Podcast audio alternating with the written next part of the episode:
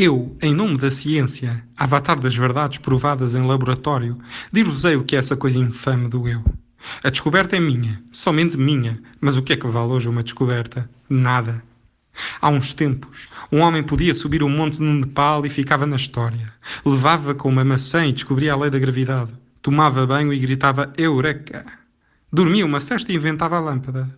Hoje em dia, malditos tempos sem futuros, um homem pode descobrir o eu, que não passa de mais uma teoria que poderá um dia almejar o anonimato. Vou explicar-vos, por A mais B, o que é isso tão escorregadio que procuram e não encontram. O eu não é o vazio nenhum. Isso não existe. O vazio é uma mentira budista.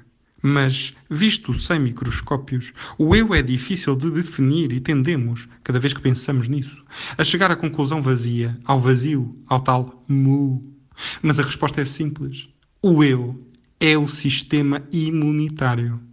Se, por exemplo, se define o eu como uma pessoa saudável, inteligente, boa, má, peluda, pode perder-se isso tudo, fazendo operações plásticas no Brasil, cortando a cabeça, adoecendo, estupidificando, fazendo a depilação, enfim, mudando completamente.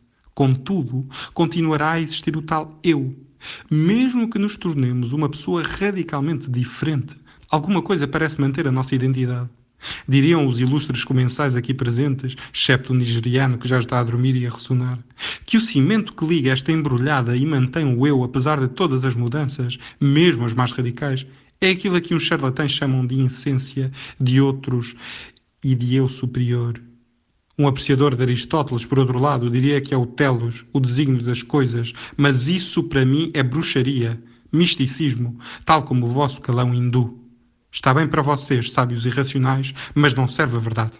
O eu é isto, o sistema imunitário.